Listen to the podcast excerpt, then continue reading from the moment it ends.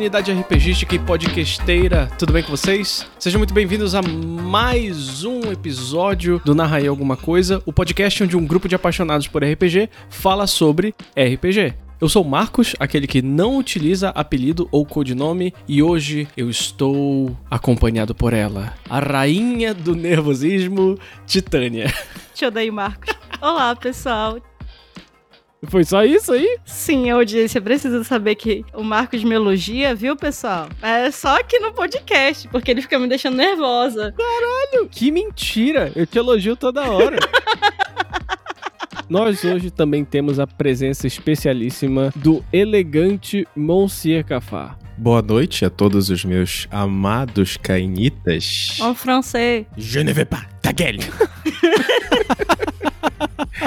Aos meus queridos cainitas, matusaléns neófitos e a todos os pandres caitifes, ouçam, pois valerá a pena, acreditem. É, senhoras e senhores, hoje nós falaremos de um tema que está muito próximo aos nossos coraçõezinhos neófitos, matusaléns, antediluvianos. Eu não sei, a mais velha daqui é a Titânia, ela me diz como era antes do dilúvio. Faz tanto tempo, por que relembrar o passado?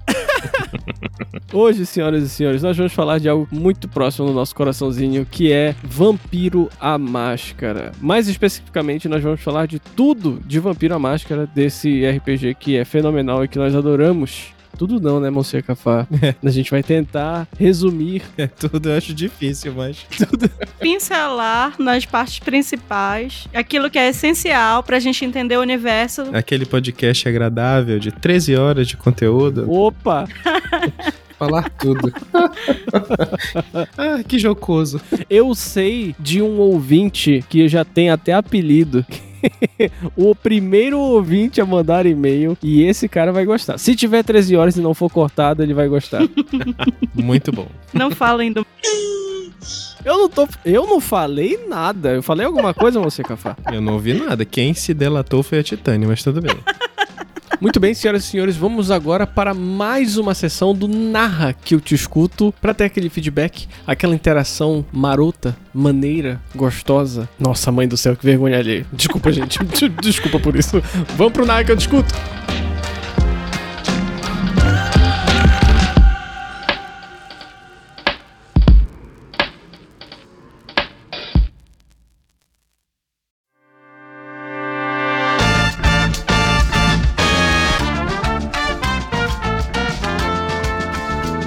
Muito bem, pessoal, vamos para mais uma edição do Narra que eu te escuto. E não vai ter vinhetinha, não vai ter. Narra que eu te escuto! Começou. né? Titânia está de volta. Discordânia. Discordânia está de volta agora com seu nariz na testa e as orelhas nas pálpebras. Como foi a operação, Titânia? Correu tudo bem? Eu acho que vai ser uma nova tendência entre as pessoas que estão focadas nas novas é, tendências. Tendências? eu sabia! Sua maluca, tu quer improvisar e nem consegue. Eu sabia. Tendenciando, né? É. As tendências da, da tendência da moda. Ai, pelo amor de Deus. Não, chega disso. Vamos logo começar a leitura dos e-mails. E vamos começar pelo e-mail carinhoso do nosso amigo Igor Parente, 108 anos, de Belém.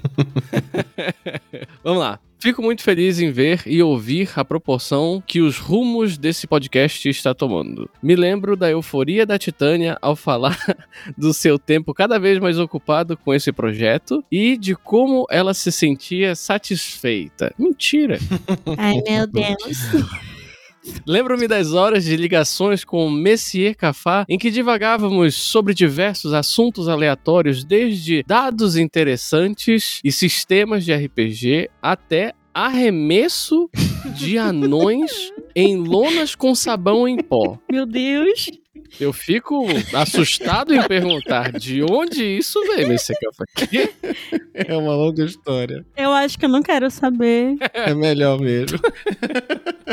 Pois bem, voltando. Lembro-me do tempo que falava com a Titânia e o Messias Cafá, em que percebia dificuldades e sacrifícios feitos para a realização deste trabalho, mas a felicidade final como uma boa recompensa. Então, parabéns a todos vocês. Segundamente, Ah, desculpa, eu pensei que era pra bater palma. É. ah, é- ah, sim, não, é claro, obrigado, obrigado. Sobe as palmas de novo aí, por favor. Obrigado, obrigado. Muito obrigado, muito obrigado. Obrigado, obrigado, me sinto muito valorizado nesse momento. Ai, sai do palco e depois volta novamente, né? Obrigada, obrigada. Um buquê de flores, né? Aquele buquê de flores enorme. É. Pelo amor de Deus. Ai, ai. Segundamente, queria escrever a todos desde o primeiro episódio. Contudo, esperei para observar esse espaço sendo ocupado por muitos novos fãs. A discussão que vocês promoveram no episódio 3 sobre coisas execráveis e louváveis foi enriquecedora. Pude sentir, além do véu, coisas execráveis pelas quais eu já passei, assim como pérolas raras que expressavam apenas o suprassumo do roleplay. Ah, todos nós já passamos por isso. Quem nunca, né? Uhum. Ademais, olha só, olha, mas é um advogado mesmo escrever, um advogado. É, mas rapaz. Ademais, data vênia. Sacanagem. Ademais, devo concordar com o Cafar ao enaltecer a capacidade de produzir surpresa a cada sessão que o colecionador tem. Ah, é verdade. O Fernando é realmente uma peça única, cara. É surreal a habilidade dele de fazer merdas únicas. não, não, o Fernando não faz merda, ele surpreende. Isso é verdade. Calma lá. Com merdas, né? Não, não, não, não, não, não. não. Maravilhoso narrar, narrar pro meu querido amigo colecionador. Não, não, ele surpreende, ele surpreende. Concluindo o e-mail dele, espero que toda a equipe do Narraí Alguma Coisa apenas se expanda e esse projeto tome proporções muito maiores do que já tem. Vocês não são menores do que seus sonhos, alcancem os céus, seus lindos. Oh. Égua, cara, o e-mail ainda termina motivacional e inspirador. Faça elevar! O cosmo do seu coração. Caralho, que foda! Todo mal. Combater. Despertar no poder. Ah, Satsaya! A Titânia calada porque nunca viu é ótimo. Não, e o pior é que eu olhei pra parede, porque eu tava revirando o olho, e eu vi aqui o lado do escritório que é do meu marido, né? E tem a porra da tirinha do Cavaleiros aqui. É, a porra da tirinha do Cavaleiros. As 23 versões de cada uma das 12 armaduras de ouro, né, no armário. Ai, mano. Todos os Cavaleiros de Bronze. Ele vai vender. Eu sei que ele vai vender. Essa foi boa. Ele me prometeu antes da gente casar que ele ia vender. Sua trouxa. Ah, prometeu. Tá assinado e registrado em cartório. Eu sinto muito. Sinto muito, minha filha. Agora você tá presa pra sempre com esses bonecos. É, maluco. É impressionante. A coleção do marido da Titânia de bonecos do Cavaleiro do Zodíaco é incrível, cara. É armadura de bronze, armadura de ouro, as armaduras sacuia. É incrível, cara. Incrível. Mas enfim, vamos passar pro próximo e-mail porque a gente já divagou pra caramba na leitura desse aqui.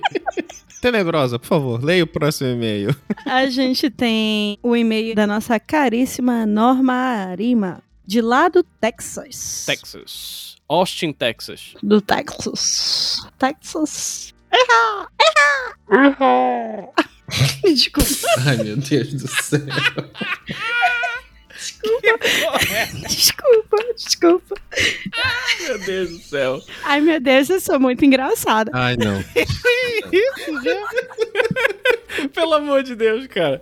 A gente já tá saindo numa tangente maluca de novo. Por favor, Titânia, vai. Lê o próximo e-mail. Tá, vamos lá, vamos lá.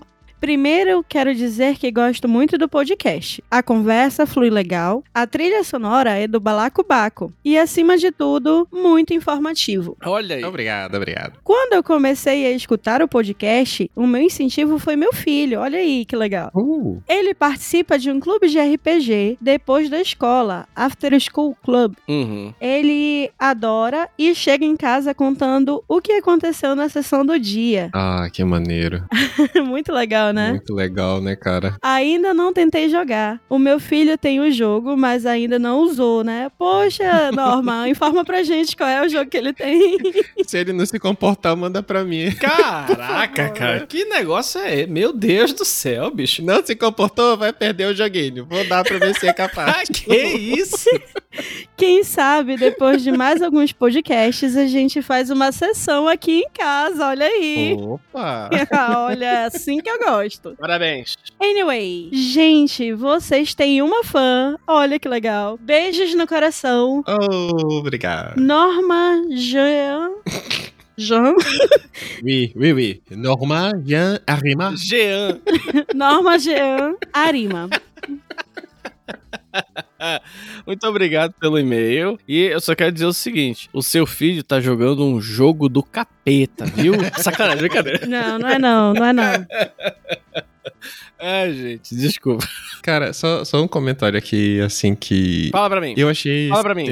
Fala pra mim. Sim, sim, claro, falarei, falarei pra eu não você. vou lhe interromper. Você, ah, obrigado, obrigado. Fale tudo pra mim. Falarei tudo imediatamente, não se preocupe. Falarás para mim? Vamos lá, sim. Falarás para mim? Então fale pra mim, por posso favor. falar agora? Já posso?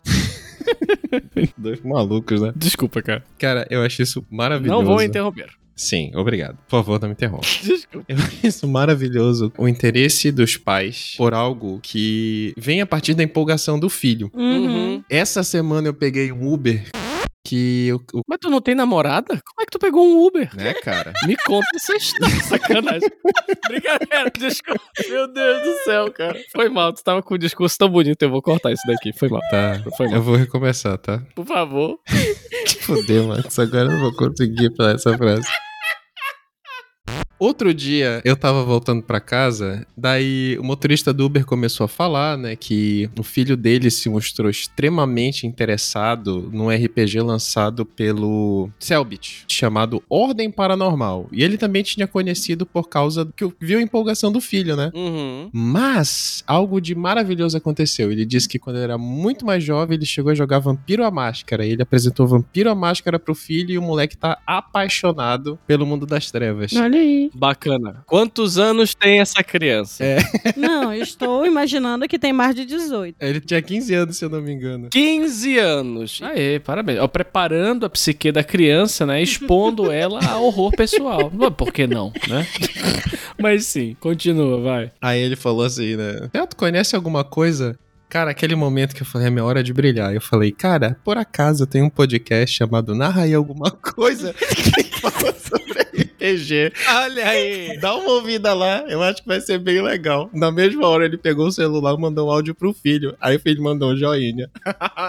Legal, cara. Pô, olha aí. Olha só, o RPG trazendo as pessoas, bringing people together. Que bonito. Together. Together. Together, everyone. Olha só, rapaz. Cara, não. Brincadeiras à parte. Essas histórias em que o RPG junta as pessoas, sabe? É muito legal. Elas me deixam muito feliz. E por incrível que parível, foi verídica essa minha história, viu? Por incrível que parível, o quê? Essa história aconteceu de verdade, foi ontem. Olha aí. Eu voltei de Uber, aí eu vim conversando com o motorista e ele falou, né? Que mostrou o mundo da máscara pro moleque, o moleque gostou pra caralho, né? Mundo da máscara. Mundo da máscara. O mundo Exatamente. da máscara, meu Deus do céu. E o pior é que eu não falei isso, Marcos, eu tava conversando com o Messier no telefone e a gente tava falando sobre o vampiro e eu soltei essa, é, a sombra das máscaras. É, e só, e, só, e só percebeu o ato falho, né? Depois de muito tempo. É, senhoras e senhores, vamos aproveitar este gancho maravilhoso para falarmos e desbravarmos tudo a respeito de Vampiro a Máscara. Vamos pro papo que tá muito maneiro.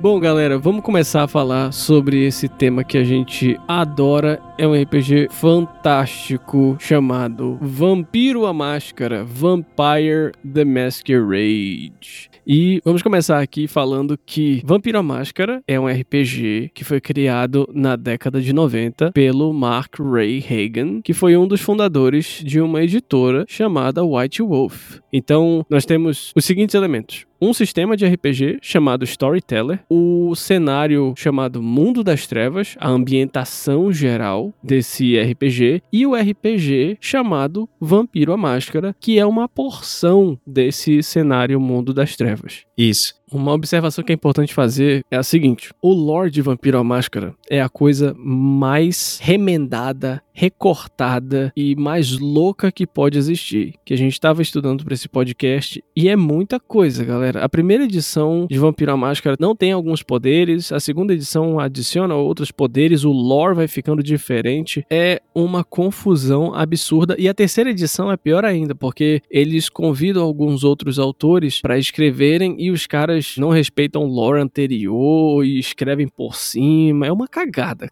Mas eu acho que é certo dizer que hoje a gente está aqui para falar mais focado na terceira edição e não tanto na edição mais recente, que é Vampiro à Máscara, quinta edição, que veio depois da edição de 20 anos, que a gente chama carinhosamente como V4, mas é V20. Nossa, que confusão. Mas tá, a gente hoje vai focar em Vampiro à Máscara, terceira edição, e não tanto na mais atual, que é Vampiro à Máscara, quinta edição o que acontece? Vampiro à Máscara foi lançado ali no início da década de 90. Ele quebrava muito com o paradigma de RPG daquela história de aventura medieval, tudo mais, que é muito bacana, mas que era outra vibe. E ele tenta trazer um outro cenário, que é quando ele traz essa ideia do mundo das trevas. Ele é lançado, muita gente gosta dele, só que existiam algumas coisas dentro dele que precisavam ter um olhar a mais ao longo dessa história, muita gente tenta refazer para tentar consertar algumas coisas, mas aí nessa ideia de tentar consertar, acaba desrespeitando algumas coisas que são a base que muitas pessoas que gostam de Vampira Máscara curtem. E aí quando a gente mexe, é difícil não se mexer na história, porque o Vampira Máscara, ele cria toda uma história, todo um cenário justificando como aqueles seres foram desenvolvidos e qual contexto fez com que eles ficassem daquela forma.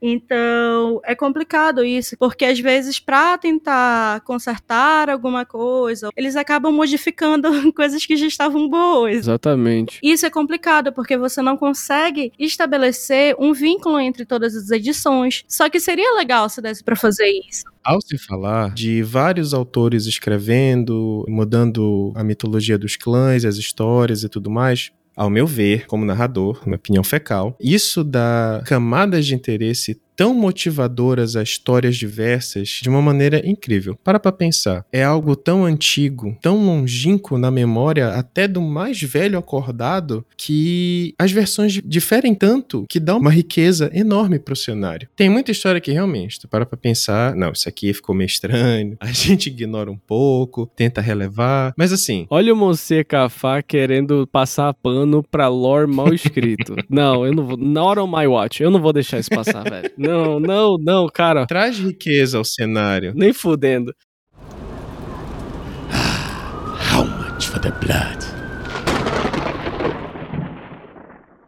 Eu acho que, antes de mais nada, é super importante a gente definir aqui duas coisas: qual é a premissa do jogo e qual é o cenário do jogo. A premissa do jogo é bem simples. Você é um vampiro que pertence a um clã. Existem 13 clãs de vampiros. E esses clãs ficam se degladiando politicamente nas tramas que ocorrem quando o sol desaparece e a noite toma os céus. Basicamente, essa é a premissa do jogo. Você vai lutar tanto fisicamente quanto politicamente para garantir que os interesses ou do seu clã ou os seus interesses prevaleçam dentro do jogo político dos vampiros. Agora com relação à ambientação, qual é o cenário desse tal mundo das trevas que a gente falou? Qual é o cenário onde Vampiro a Máscara se passa? Tem uma frase que eu gosto muito que ela descreve o mundo das trevas e eu acho que ela sintetiza de tão bem, ela destila tudo que é o mundo das trevas. Ela diz que o mundo das trevas é um local onde o branco é uma cor cor acinzentada e pálida. O cinza é uma cor preta e o preto é algo tão escuro que a gente nem consegue definir. Então é um cenário vil e cruel onde existem muitas pessoas más e um universo que ele é cheio de seres sobrenaturais. Vampiros, metamorfos, múmias, fadas, changelings, seres feéricos, magos, assombrações toda sorte de seres sobrenaturais e que trazem medo e pavor ao coração dos mortais está presente no mundo das trevas. E acima de tudo, esse é um cenário propício para o tema do jogo. Ele é um RPG de horror pessoal. A gente pode definir o horror pessoal como uma situação psicológica que faria com que um humano, um de nós, um mortal, ele se sentisse culpado ou mal simplesmente por ele estar no meio de uma trama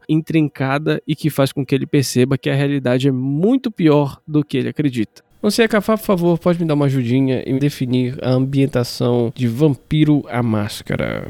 A ambientação do cenário, ela acontece durante a década de 90 e acredite se quiser, havia vida antes do smartphone e tudo mais. As pessoas tinham fichas para colocar nos telefones públicos e ligar umas para as outras, não é? Pode crer. Listas telefônicas zoadas, avacalhadas, cheias de anotações, riscadas, páginas faltando e tudo mais. Internet de escada. Ai, meu Deus do céu. É, meu caro. Mas enfim, desculpa te interromper. Continua a ambientação. É ambientada nos Estados Unidos e nesse cenário gótico, esse punk maluco e essas vertentes bem revoltosas com a sociedade mesmo, sabe? Esse... É, é um movimento pós-punk, cara. Exatamente isso que te leva a experimentar a decadência do mundo, né? Essa perspectiva cristã de que o mundo não passaria dos anos 2000 e haveria o fim de tudo, informando de uma maneira cada vez mais rápida, não como hoje, mas para a época era, vendo cada vez mais tristeza e desespero e sem saber como lidar com tudo aquilo e, essa questão desse grande mito pairando no céu sobre o fim dos tempos, baseado nessa perspectiva judaico-cristã, de algumas profecias errôneas, o famoso bug do milênio e tudo mais. Acho que isso define bem o que é essa, essa premissa para o mundo das trevas, né? Ambientado com o final de tudo nos anos 2000. Tá maravilhoso, cara. Essa, pessoal, essa é a ambientação do mundo das trevas. E como a gente falou lá no início, existem diversos seres sobrenaturais que eles conseguem criar um véu, criar um mundo por trás do mundo. Eles conseguem criar uma sociedade de seres sobrenaturais e se esconder dentro da nossa própria sociedade. Magos, metamorfos, vampiros e hoje a gente vai falar especificamente do lado dos vampiros, que é destilado nesse RPG Vampiro a Máscara. Eu concordo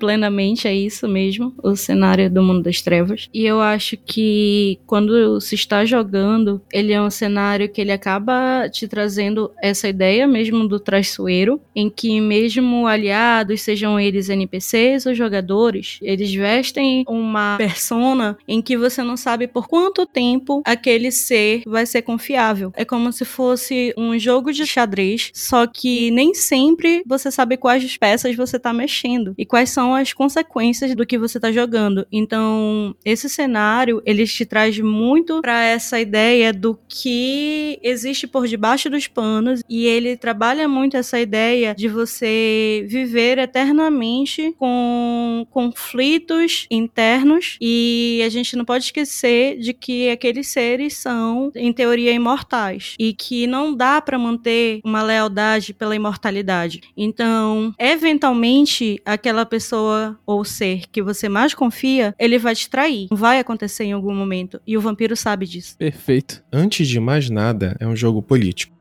Sendo bem assim realista, não só o cenário, mas mecanicamente falando, esse mundo é tão perverso, é tão ruim, que para que de certo modo tudo não seja perdido de vez, todos esses seres já citados, eles incitam algum grau de pavor tão genuíno que a realidade faz com que os mortais esqueçam de ter visto aquilo, sejam pelas brumas, pelo delírio, pelo motivo que seja, tu vai precisar esquecer daquilo. Acredite, vai ser muito melhor assim. Ou enlouquece. Exato. perfeito, cara, perfeito. Como a Titânia falou, ao se falar de vampiro, ao meu ver, o que é mais interessante de saber até que ponto tu pode confiar no teu aliado é também saber até que ponto tu pode confiar em si mesmo. Uhum. Porque o teu personagem tem um diabinho chamado besta, que vai ser citado daqui pra frente, te cutucando assim, vai, vai lá, faz a merda, faz a merda. Perfeito. O cenário, ele acaba explorando questões como imoralidade, depravação e a própria condição humana humana, porque é um ser que já foi humano, mas que não é mais. Ele não tem uma vida, ele tem uma não vida. Existe muito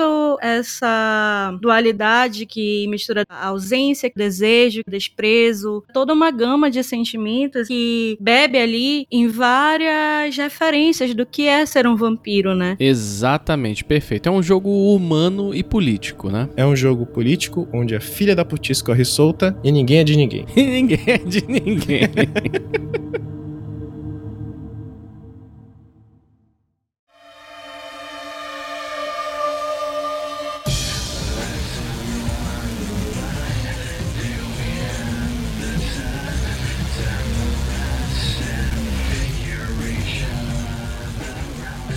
Nesse mundo de podridão, você, jogador, vai interpretar um vampiro, ou como a gente gosta de chamar, Cainita. Na verdade, não é que a gente gosta de chamar. Membros, né? É, existem diversas terminologias, mas o importante é a gente saber que dentro dessa própria sociedade vampírica existem algumas organizações que são mantidas para que essa sociedade vampírica possa perdurar. Sim. O que é o pilar desse jogo de RPG são as duas seitas, que são a Camarilla e o Sabá. Você Cafá, você pode me ajudar a definir a Camarilla, por favor? A Camarilla, ela é essa estrutura de poder que rege essa sobrevivência e a não vida dos cainitas. Uhum. Ela surge durante a Idade Média. Aham. O principal objetivo dela é fazer com que as coisas não saiam do controle e principalmente a máscara seja mantida. Mas olha só, agora que a gente já definiu a Camarilla, acho que é bom também falar das regras dela. Monsenhor Cafá, sabe quais são as regras da Camarilla? A máscara, o domínio, a progenie, a responsabilidade, a hospitalidade e, é claro, a destruição. Olha a Titânia. Rapaz, a Titânia tava do lado lá quando foi escrita essa parada. Ela olhou assim: ah, beleza, entendi.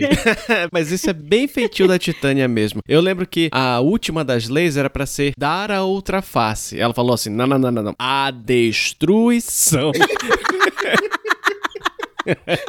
Não, mas não é isso. Não é isso.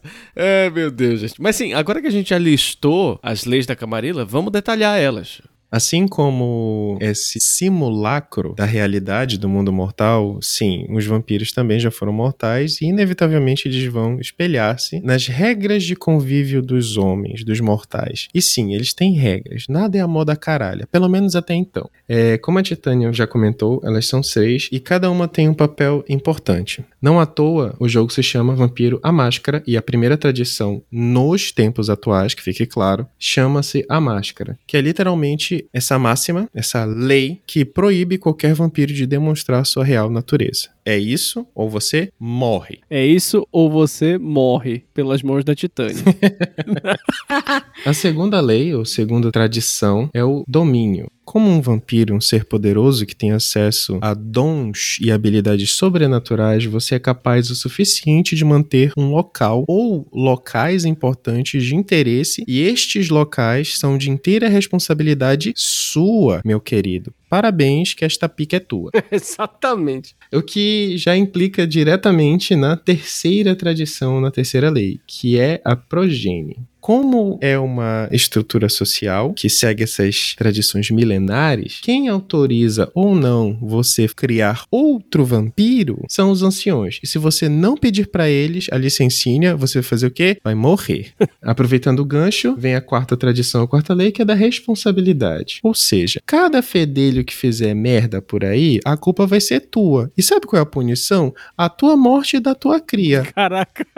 Para deixar as coisas um pouquinho mais tranquilas, tu tem uma regra responsável pela tua hospitalidade, que é a quinta. Tu honrarás o domínio do teu próximo. Ou seja, você vai chegar na casa do coleguinha, vai pedir licença, vai dizer obrigado, leva um presente. Tu não chega e vai cagar na mesa de centro de sala da pessoa, né? Porque senão você vai fazer o quê? Vai morrer. Porque o ancião vai dizer, mata este merda. E Pra ficar nessa vibe super tranquila, tem a sexta tradição, que é a destruição. Calma, jovem. Se você acha que é permitido matar qualquer um que desobedeça a isso, não, você só pode destruir um outro da sua espécie se teu ancião permitir ou convocar, tá? Ou seja, já viu que o ancião faz o quê? Manda na porra toda. Eles mandam na porra toda, cara. Exatamente. Caraca. Isso tem um motivo, né? O motivo é porque a Camarilla, ela é o, o pilar da existência dos vampiros, né, cara? O nome da porra da lei vai no título do jogo. O pilar da sobrevivência, né? Exato. Ou melhor, da sobrevivência dos anciões. É. How much for the blood?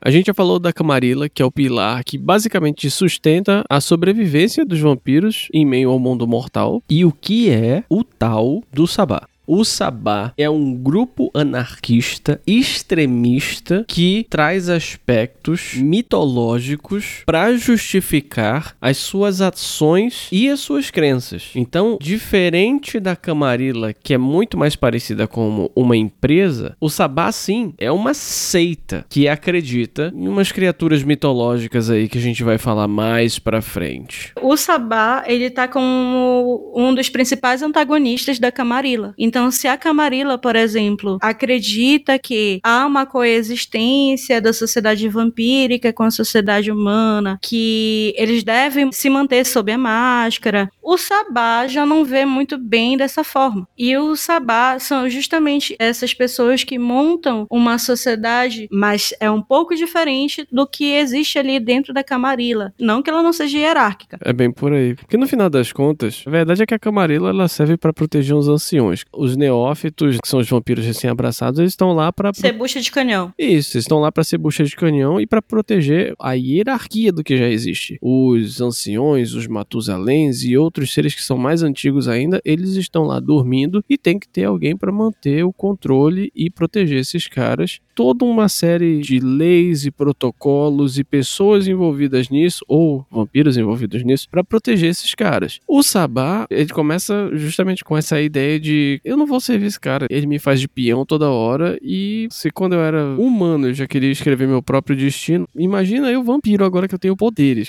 E sou imortal, né? Exatamente. Se a Camarilla é o cinza escuro, o Sabá, meu amor, entra no escuro, apaga todas as luzes, apaga a lua e as estrelas, e aí você vai estar próximo do que é o Sabá. Isso que tu falou é interessante, Titânia, porque no primeira edição, os sabás, eles são descritos como vampiros infernalistas, é? Como nós falamos anteriormente, cada edição tem, de um certo modo, um olhar peculiar sobre esse cenário. E assim, quando eles lançaram a primeira edição, só existia a Camarilha. O Sabá era mencionado como os outros vampiros ferais e bestiais, infernalistas, não no sentido que nós conhecemos já na terceira edição. Os vilões. É, mas no sentido de que, se tu já achou aqui escroto, tem algo muito pior.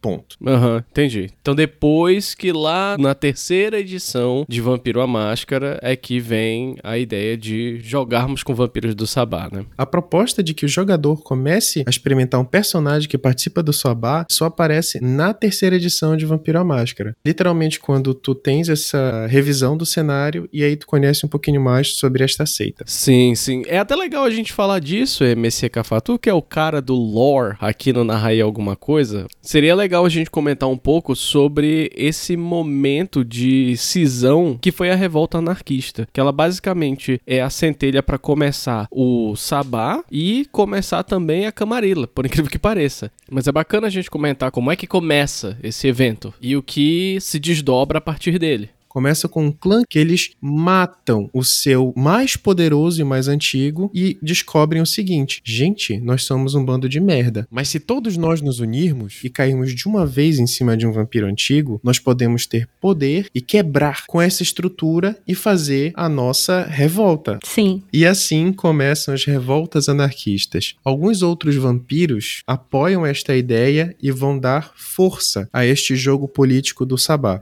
o Sabá, ele traz essa ideia de que a besta interior, ela não deve ser mantida numa coleira, fingindo ser humano, mas sim abraçar suas verdadeiras naturezas vampíricas. O Sabá, ele quebra um pouco com essa ideia e ele traz outras trilhas de conhecimento, que são as trilhas de sabedoria, em que o vampiro ele consegue se desenvolver sem aqueles aspectos baseados no ser humano e na humanidade. Não só na humanidade, mas assim, como seita que tenta convencer cada vez mais e mais não mortais mortais, mas sim cainitas, neófitos, a ganharem mais poder por esse viés. Sim. Ou seja, o principal objetivo do Sabá é recrutar para que eles tenham cada vez mais e mais força. Sim. Um ponto que é importante ressaltar é que por causa dessa revolta anarquista que as sociedades vampíricas realmente começaram a se organizar. Vejam só, quando o Hadesta, que é um vampiro antigo, vê toda essa confusão se formando, ele tem uma ideia. Já sei, vou fazer algo que faça com que eu e os meus outros amiguinhos anciões fiquemos protegidos. E ele cria o quê? A camarilha. E essa necessidade desse levante que houve contra os anciões é a principal força motriz da criação da camarilha e logo em seguida do sabá, para que esse movimento não seja esquecido e que eles consigam se infiltrar na camarilha para que eles sejam eficazes no que se propunham desde o começo. Peraí, mas tem uma coisa que é importante a gente dizer aqui. Não é porque o Sabá nasce a partir da revolta anarquista e ele em si é uma seita com princípios anarquistas que eles são desorganizados. Até porque, como a gente já falou, o Sabá tem uma estrutura militarizada e eles precisam ser organizados para conseguir manter isso no lugar e funcionando. Eles precisam ser extremamente organizados, com esse caráter literalmente militar. Caso contrário, como seita, eles falharão miseravelmente. Eles precisam ser espertos, eles precisam ser competentes em serem bons espiões, bons infiltrados, porque um dos principais objetivos do Sabá é recrutar novos membros e que outros novos membros eles não conseguiriam de uma forma bem mais fácil para que consigam atingir seus objetivos que não os vampiros da própria camarilha. Exato, e eles são coordenados de uma forma bem específica, né? De uma forma bem centralizada.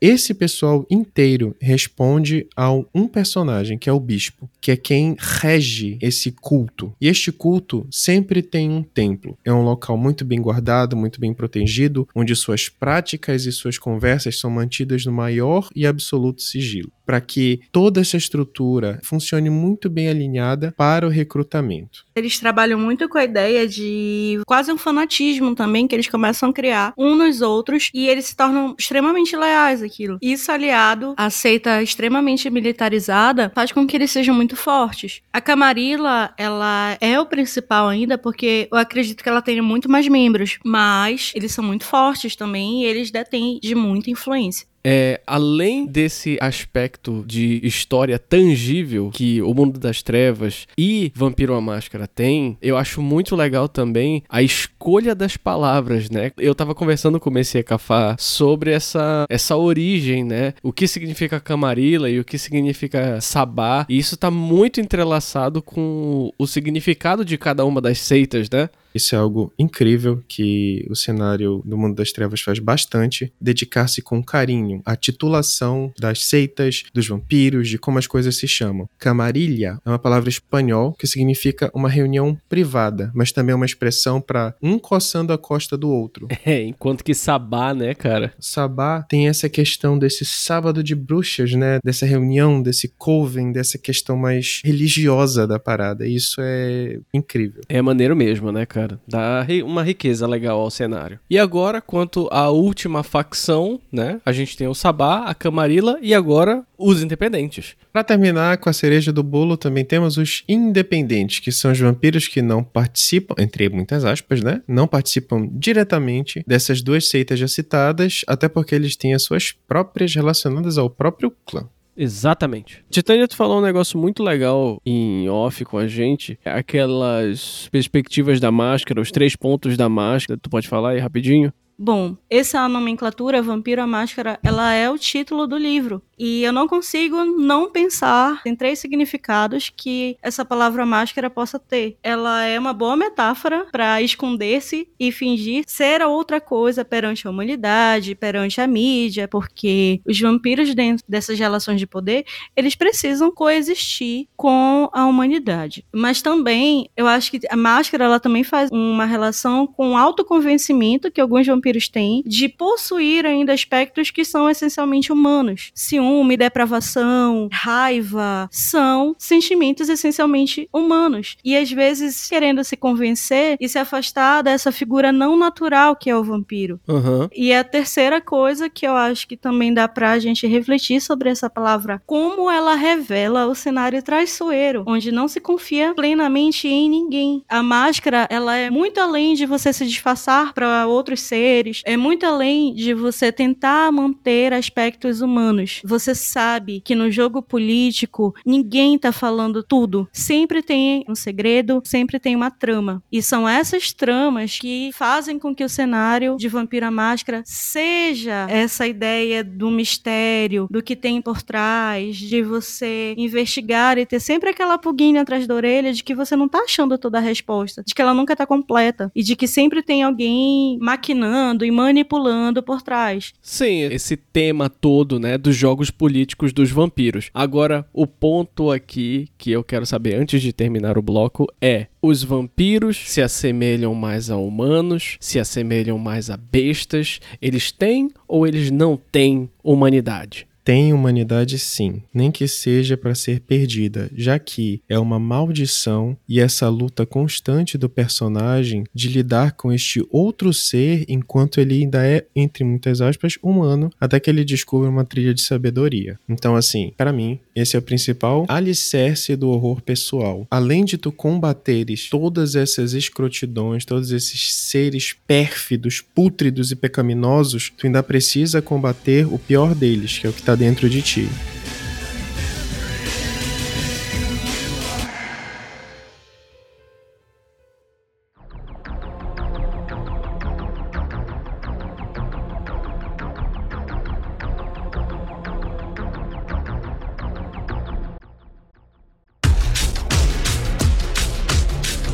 Muito bem, senhoras e senhores, nós falamos um pouco do cenário, da ambientação desse mundo gótico pós-punk da década de 90, que é extremamente caótico e que a sociedade dos vampiros ela se divide nessas três partes: a Camarilla, o Sabá e os independentes. Mas o que move esses três pilares do jogo são os vampiros em si. Então, eu acredito que nada melhor que a gente dedicar esse bloco à definição do que é o vampiro, ou cainitas, como eles também são chamados. Quem são, onde vivem, do que se alimentam, quais são seus defeitos.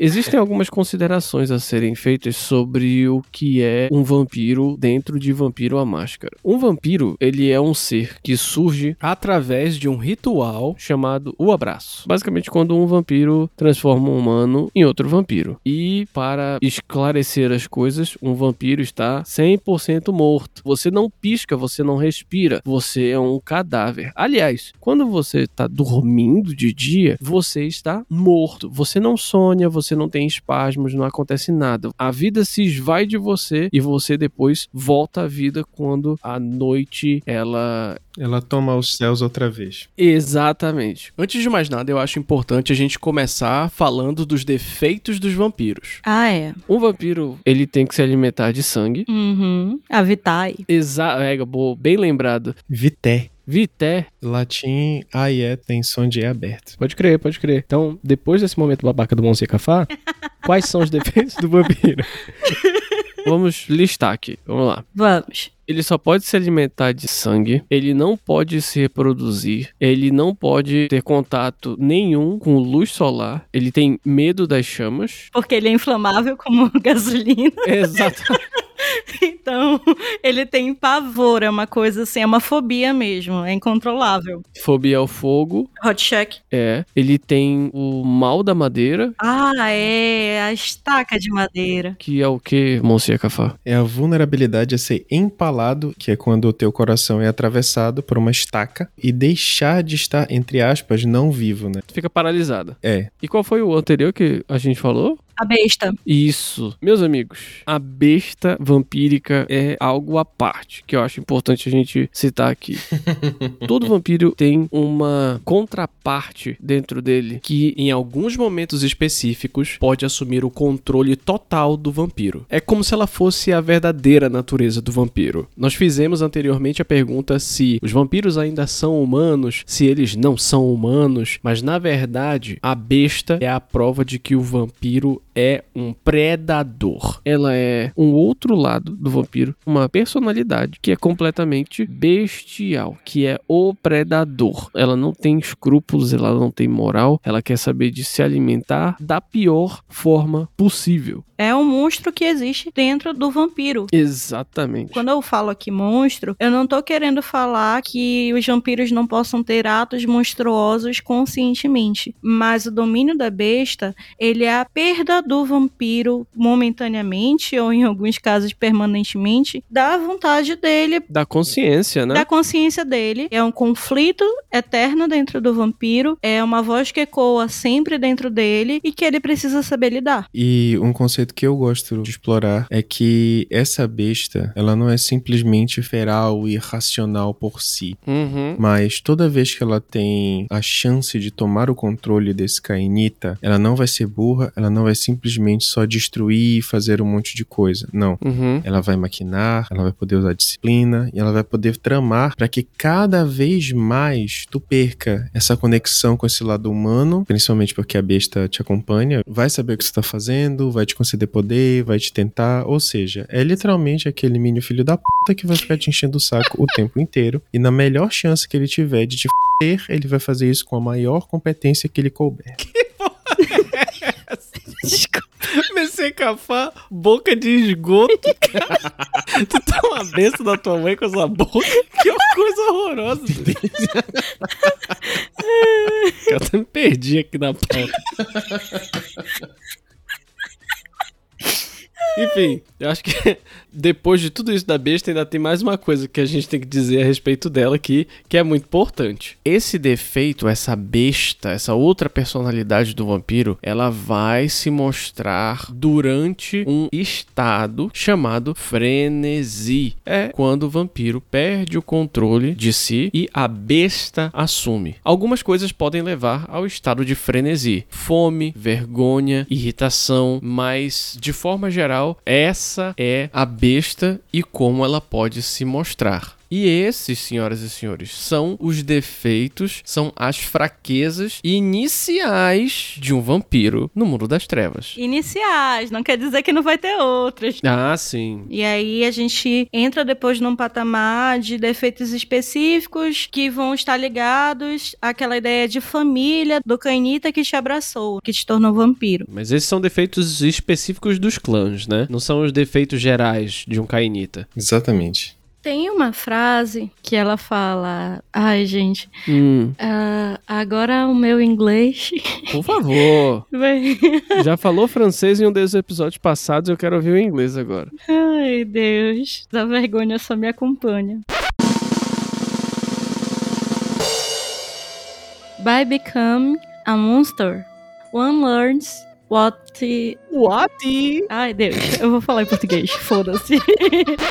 Ao se tornar monstro, é possível que se aprenda o que é ser humano. Então, é aquela coisa, você morreu.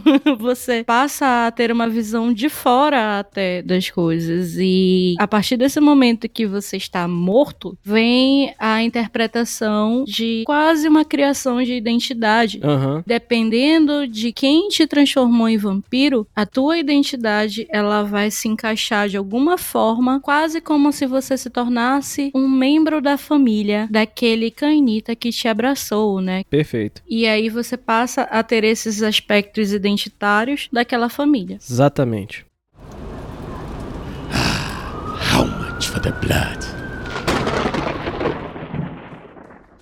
Agora vamos começar a debulhar a questão de um vampiro nos tempos atuais. Porque a era da modernidade, o mundo moderno, ele é muito hostil pros cainitas. Parece que não, mas é hostil. Existem algumas coisas que são triviais que os mortais acham extremamente normais, que são muito problemáticas para os cainitas. É até engraçado a gente olhar sob essa perspectiva, porque as noites finais, o mundo moderno, ele pode até ser considerado como mais um defeito para os cainitas, né? Porque um vampiro é um ser extremamente anacrônico. E com isso em mente, eu pergunto pro meu colega de banca, Monsieur Cafá, como é que você resolve questões no banco quando você é um cainita e o banco só funciona até as quatro da tarde? Pois é, é bem simples. Não resolve. O banco fecha a tua conta e procura um parente próximo pra perguntar se tu tá morto ou não.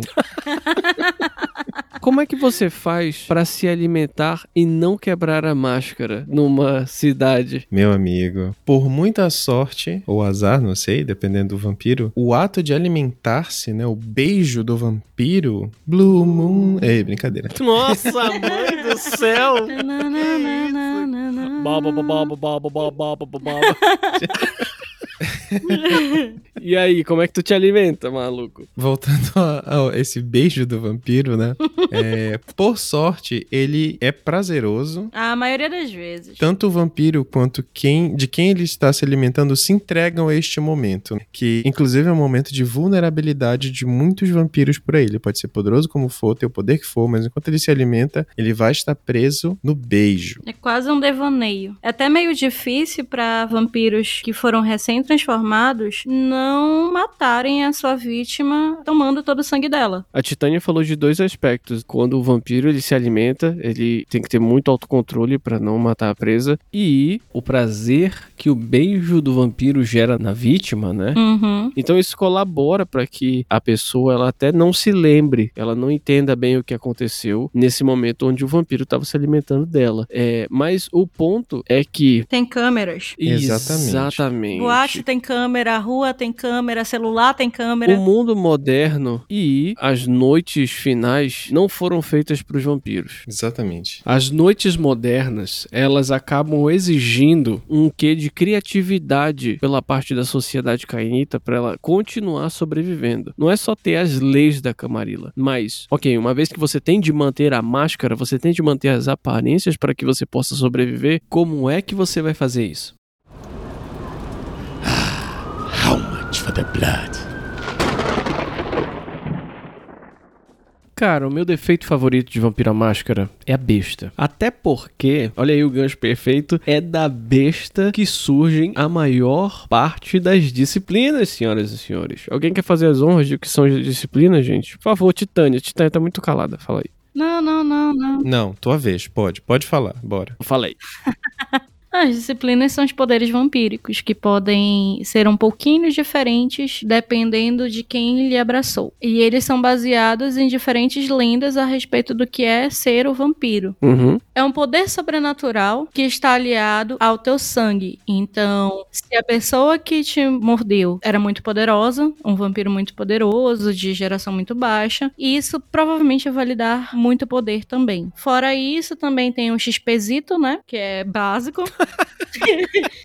Intimidade. que isso? Que menina confiada. né?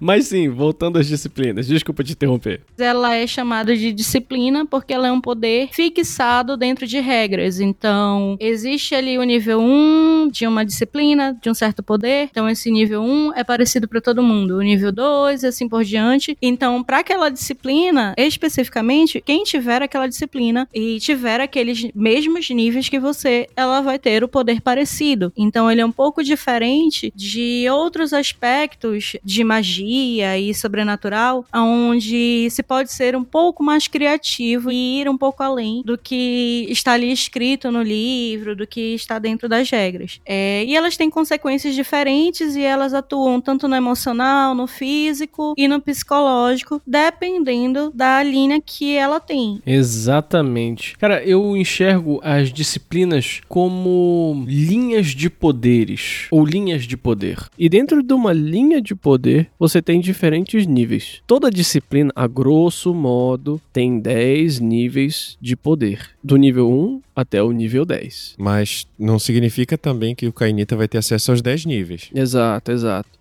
Cada um desses níveis podem ou não te dar um poder diferente. Ou seja, existem disciplinas que a cada nível te garantem um poder completamente novo. E existem disciplinas que a cada nível novo só aumentam uma característica sobrenatural do vampiro. Por exemplo, a disciplina de potência, que é a força sobrenatural do vampiro. Até o nível 5, tu só vai aumentando o teu nível de força. Em contrapartida, nós temos uma outra disciplina que se chama metamorfose, que com o primeiro nível você pode enxergar no escuro, com o segundo nível você pode ter garras afiadas e assim subsequentemente, onde você consegue ter diferentes tipos de poderes a cada nível. Então, são basicamente esses os tipos de poderes vampíricos. Toda vez que a gente falar disciplina, vocês assimilem poderes que os cainitas podem ter.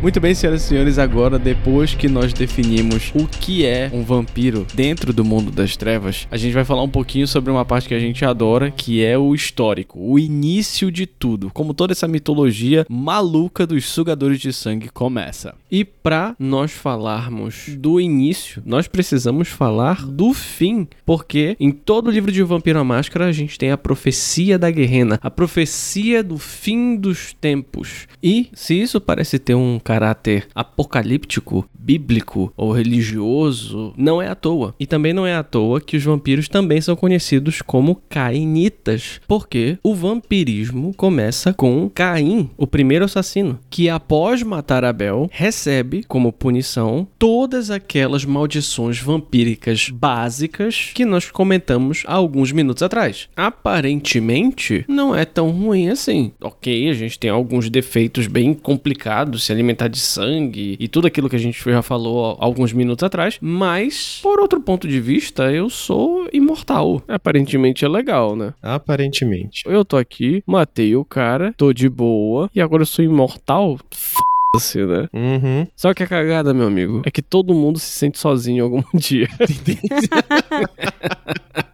É, mas, mas foi exatamente isso que aconteceu. Caim se sentindo muito solitário, aprende como passar a maldição vampírica para outras pessoas e ele abraça três outros vampiros para fazer companhia para ele. Exatamente. E é nesse momento que surge um conceito que permeia o jogo inteiro, chamado de geração. A geração dos vampiros. Que é basicamente uma forma de medir o grau de parentesco de um vampiro com o primeiro vampiro, com o vampiro original. Quanto mais estreito for esse grau de parentesco entre um vampiro e o vampiro original, mais poderoso esse vampiro vai ser. Caim foi o primeiro vampiro. Ele é o vampiro original. Ele é o único vampiro de primeira geração. Esses três outros vampiros que Caim abraçou são a segunda geração de vampiros. Que.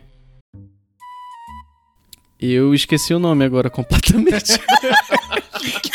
Eu não me lembro do nome de segunda geração. Caraca, que vacilo. Como é mesmo o nome deles? Zilá, Enoque. Qual é o nome do outro?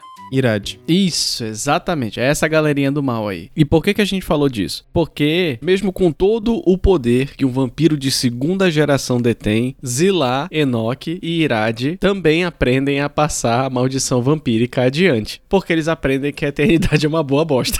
Aprendem que também é chato ficar sozinho quando Caim os abandona, né? Exata. Olha, perfeito, falou e disse. Os três vampiros de segunda geração que Caim criou, na verdade, eram ferramentas pra ele. Sempre foram. O que ele mantinha era um relacionamento abusivo com os três. Era um amor doentio que Caim tinha. Era mais um sentimento de posse que ele tinha sobre os três. Essa necessidade de dependência e de precisar estar com alguém, mas esse alguém precisa a todo momento me obedecer, precisa fazer a minha vontade e precisa ser o que eu quero que ele seja. Ele é meio que passado essa ideia de geração para geração. Mas é uma receita pro sucesso, né, cara?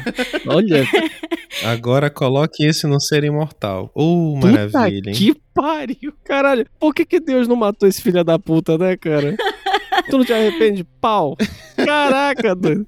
Isso é passado de geração para geração, esses mesmos sentimentos, essas mesmas dependências, e isso tá tão atrelado ao que é ser vampiro que mesmo nos tempos atuais, quando um vampiro ele é tornado um vampiro, ele é chamado de neófito e ele está sob a guarda do seu senhor ou senhora. Não é pai, mãe, senhor ou senhora, e por um período até ele não ser considerado mais criança da noite, ele deve obediência Olha aí, ó. Ao seu criador. Então, uma coisa assim, um relacionamento muito amistoso de uma família. Ó, ó. Mas isso daí, a gente consegue perceber como é criada essa estrutura da sociedade vampírica que é depois colocada em regras e aplicada às leis da Camarilla, cara. Tu tem que proteger os teus senhores. Sim, sim. Uhum. Esse termo que a Titânia falou é interessante. Principalmente para o cristianismo, neófito significa o que acabou de ser convertido ou que foi recentemente batizado. Pois é, e onde essa miscelânea de mitos judaico-cristãos e ocultismo, vampirismo e de seres profanos, antigos e poderosos se multiplicando igual baratas vai parar? Isso vai acabar chegando nas noites finais, que são ambientadas nas décadas de 90 e 2000. E esse período é chamado de as noites finais porque existe uma profecia do fim do mundo. Ou melhor, fim do mundo não, o fim dos tempos para os vampiros, que é chamada de Guerrena, ou então, pro desespero do Messias Cafá, a Gerrena. Ai, meu Deus do céu. A Gerrena Ai, não. é uma profecia que diz que vampiros antigos estão dormindo. Esses vampiros são tão antigos que eles são de uma época de antes do dilúvio. Quando eu digo dilúvio, é o da Bíblia mesmo. Vocês já puderam perceber que esse é um jogo fundamentado na mitologia judaico-cristã. O deus judaico-cristão realmente existe, ele realmente amaldiçoou Caim e, posteriormente, os eventos que são descritos no mito do dilúvio realmente ocorrem. Exatamente. Pois bem, alguns desses vampiros antigos e poderosos conseguem sobreviver aos eventos que ocorreram no dilúvio. Esses seres são chamados de antediluvianos. E estes seres irão se levantar e eles irão entrar em conflito uns com os outros. Só que para completar essa festa, Caim também irá despertar e irá destruir todos esses seres, todos os vampiros, vai destruir tudo que for vampírico. Então, sabendo disso, eu pergunto aos meus colegas de banca: o que diabos um vampiro nas noites finais faz se não pegar uma escopeta e dar um tiro na própria cabeça? É porque pensa assim, pra eles ativarem aquelas disciplinas, lembra que a gente falou dos poderes e tudo mais? Pra eles ativarem algumas delas, eles precisam usar aquele sangue que eles beberam. Um vampiro bostinha, ele pode ter na reserva 10 pontinhos de sangue dentro dele guardado, mas ele usa um só por turno. O problema é que quanto mais antiga, quanto menos distância você tiver ali de Caim, mais sangue você consegue armazenar. O que nos leva à interrogação de se Caim estava dormindo, ele não estava bebendo sangue. Caraca, Quando ele acordar, ele vai estar com sede. ele vai estar com um pouquinho de sede, acredito eu. É, Ainda tem a premissa de que talvez não seja sangue humano que vai associar a sede dele. Oh, maravilha, hein? Maravilha. Ainda tem outro porém. Vampiros novos têm acesso a até alguns níveis de disciplina. Vamos considerar, assim, até o nível 5, o que é bastante poder. Mas, quanto mais próximos a Caim, ou seja, quanto mais baixa a geração deles, mais níveis de poder um vampiro pode ter. Então, o despertar de um vampiro antigo nas noites finais é realmente um problema muito grande para os vampiros mais novos, porque eles não vão ter nem como enfrentar uma porra dessa. Porque é uma coisa inimaginável. Exato. É como se fossem semideuses na Terra. É anime. É anime. E com isso em mente, tem alguns questionamentos que são interessantes de se fazer. Se os antediluvianos, que não são vampiros de segunda geração, têm todo esse nível de poder a ponto de emularem semideuses, quais serão os poderes de Caim? Porque segundo essa profecia maluca aí do fim dos tempos, ele é o grande algoz que vai destruir tudo. Então, meu irmão, se prepara porque a p mitológica tá vindo com força, cara? Sério. Os vampiros das noites finais estão muito ferrados, cara. How much for the blood? Caim gerou os outros. Aham. Então ele é mais poderoso. Uhum. Ele tem conhecimento do que os outros fazem. Exatamente. E tem as suas próprias coisas que ninguém mais consegue fazer e fica muito a encargo do narrador, porque não tem como medir em dado. Não tem. Eu já vi a ficha do Caim uma vez, tava escrito assim: você perdeu. é isso que tava escrito na ficha dele. Não tem como medir em dado. Não, não existe uma quantidade de dados pra você jogar. Não tem, cara. Então, quando os canitas têm um conhecimento muito forte sobre o sobrenatural e o que vai acontecer, e a guerrena, a gerrena, sei lá como é que fala, Guerrena. É Gerena. tanto faz. Eles vivem a sua imortalidade com a certeza de que o mundo vai acabar. Exatamente. Então, a mesma certeza que o humano tem do seu futuro na morte, o- os canitas têm essa certeza sobre a Gerena, com a diferença de que a humanidade ainda existem algumas pessoas com crenças e tudo mais no, no, no futuro pós-morte. E os canitas estão muito fodidos. Exatamente. Porque, em teoria, eles não têm mais alma. O melhor de tudo isso é que depois da gente conversar aqui, a Titânia falou Gerena. e você, cafá, deve estar morrendo por dentro.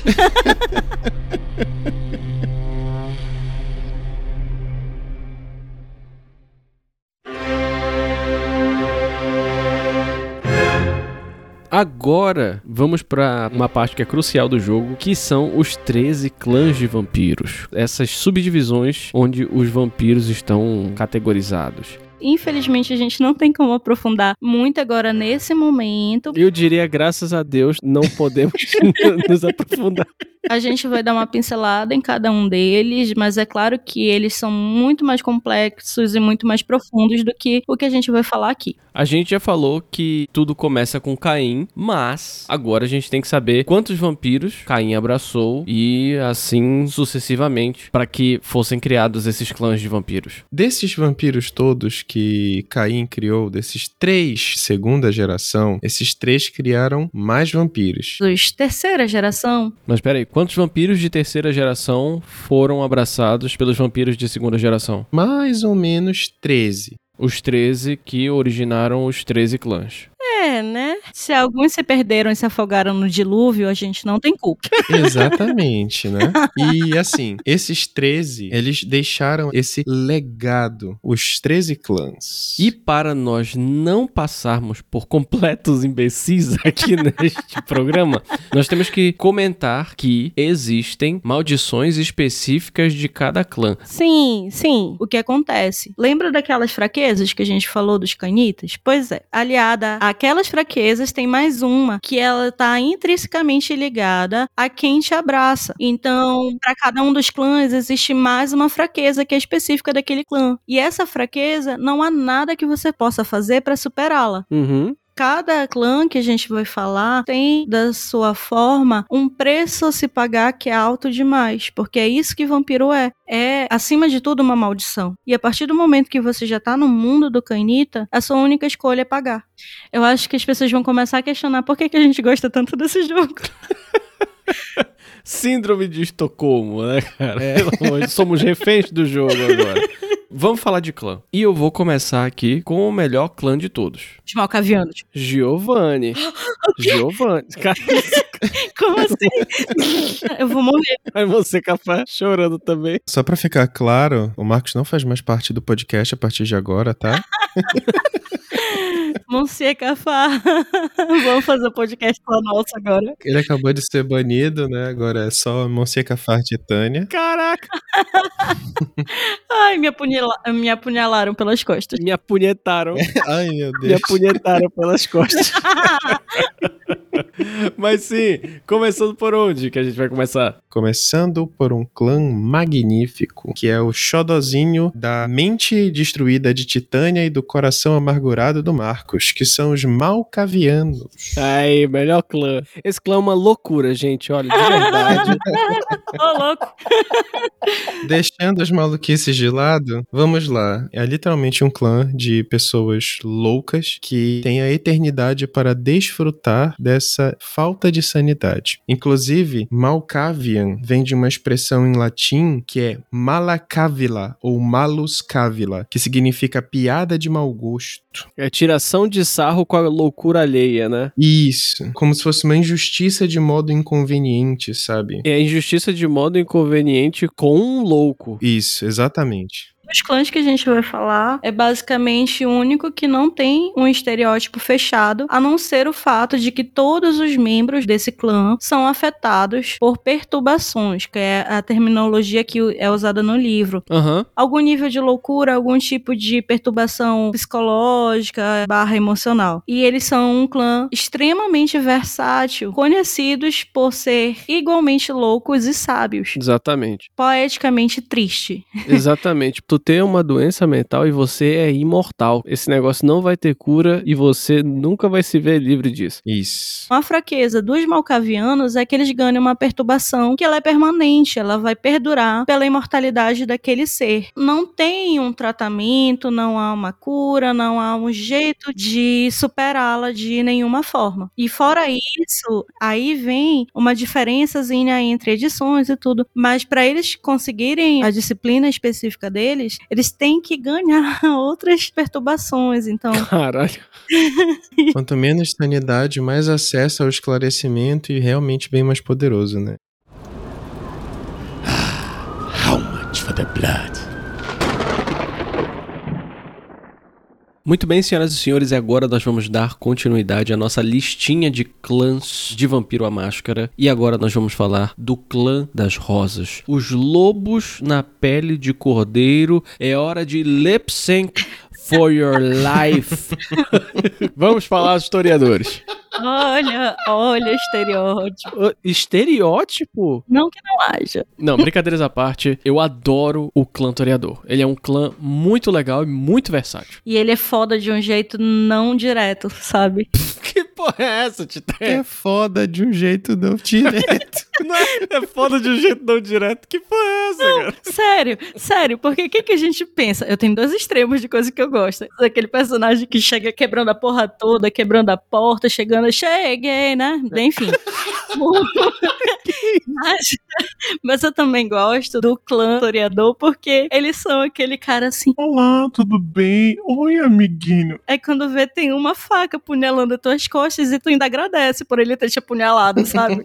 Comentando a respeito do defeito do clã Toreador, um vampiro do clã Toreador vai entrar em um transe extremo quando ele vislumbrar algo que ele considera verdadeiramente belo. Pode ser uma fotografia, uma pessoa, pode ser uma música, pode ser algo abstrato ou concreto. E por que que este é um defeito? Aliás, por que que este é um dos defeitos mais mortais de Vampiro à Máscara? Porque quando um vampiro do clã Toreador está neste transe extremo, ele se entrega à apreciação do belo. Ou seja, durante esse estado, o vampiro não irá se defender, atacar, ele não vai correr, ele não vai fazer absolutamente nada a não ser aproveitar aquele momento de êxtase. O que nos leva à seguinte pergunta: e se por acaso esse vampiro imbecil ficar nesse transe até o amanhecer? Será que ele vai ter a chance de. De se proteger. Exato. Já pensou? Você é um toreador já tem séculos. Está amanhecendo. Vou admirar o nascer do sol. Se f. Chama-se né? Exatamente. É uma boa morte. Curiosidades à parte, Toreador vem da lenda de que a senhora deste clã, a própria Arikel, possuía um touro branco como seu carniçal. E ela é considerada uma toreadora porque este touro sozinho destruiu uma cidade inteira. Torão. Torão, torador. Um touro parrudo. Foi mal, desculpa. Vamos pro próximo clã. Continuamos aqui com um clã magnífico. O clã favorito do Monseca que ele nunca admite, mas é o favorito dele. Mas é, é um dos meus clãs favoritos, sim. E por que que não entrou no teu top 5? Porque eles não são tão poderosos quanto os outros que eu elenquei. Porque eles não são tão poderosos, poderosos, poderosos, poderosos quanto os outros que eu elenquei. Ponto. Porque eles não. Não, não, não. Vou voltar aqui. Porque eles não são tão o quê, jogador Power Game? Poderosos, cara. Poderosos, né? Ah, entendi. Briguem, briguem, briguem. Pessoal, por favor, lancem a hashtag aqui, Cafar Power Gamer. Ah, cala a boca. Vocês estão falando de malcaviano, porra. Ah, não. Vá pro inferno vocês dois. Não é só poder, não é só bolinha na ficha. Verdade. Gente, desculpa. É isso aí. Isso é jogar vampiro. P de vocês. Bora logo, Cafá Power Gamer, seu maluco. Fala logo sobre o Ventru. Vemos agora com esse clã que a origem da palavra seria Vantru em francês, que traduzindo ao pé da letra seria pançudo ou ventre, como o cerne, né? Aquele local de onde se origina a própria camarilha, né? Que foi idealizada por um Vantru chamado Hadesta. Eles são esse clã que carregam essa alcunha de senhores, os guias, os líderes, né? Dessa seita vampírica. E é bem comum que os Ventrus sempre procurem pessoas desse estereótipo, um líder, um guerreiro muito poderoso, que seja um líder que tenha potencial, um filho de um rei, um filho de um príncipe, um Um político. político. Qualquer um que tenha potencial para trazer prosperidade para o clã. Exatamente. Tem um pouco a ver com a fraqueza deles, né? É relacionado ao rebanho. Cara, vamos respeitar uma coisa dos Ventru. O defeito deles é muito escroto. A fraqueza dos Ventru é muito escrota porque se outros vampiros podem tomar sangue de qualquer ser humano, o Ventru não tem essa liberdade. A fraqueza dele é que ele se alimenta de algo muito específico, como por exemplo, ele só se alimenta de membros da família dele, da família mortal dele. E se você acaba com esse algo muito específico, como é que ele vai se alimentar? Esse defeito é fantástico. É fácil acabar com o Ventru. Destrói o rebanho dele. Simples. Ele pode até tentar beber de outros sangues, mas não vai funcionar. Não, não vai funcionar. Mas assim, ó, é, brincadeiras à parte aqui, que a gente já sacaneou muito o Ventru. Eu acho muito interessante a sinergia do defeito e do estereótipo do clã que os Ventru carregam, sabe? Parece que os escritores pensaram num clã pra líderes, sabe? Entre aspas, líderes, né? Ele tem essa, essa ideia de eu serei um grande rei. Aham. Então eles têm muito essa ideia de propósito, de eu vou viver a minha não vida para construir alguma coisa que fique para o meu clã, que traga orgulho, que me faça ser referência. Então assim, para quem gosta de fazer planos e tramas que tenham consequências a longo prazo, perdurem, né, por muito tempo, eles são um clã muito interessante de se jogar. Perfeito. E eu nunca joguei de Ventru, mas eu joguei bastante com pessoas que jogavam de Ventru. E, cara, é um aliado muito bacana. É um aliado muito eficaz, né? É um baita de um aliado. Aliás, os Ventrus são muito estratégicos, né, cara? Ele é um enxadrista, ele vê o tabuleiro inteiro e ele sabe usar as peças. Isso é bacana nos Ventrus. Uhum. Eles cumprem o seu papel. É, vamos pro inferno. Ah, até parou de falar.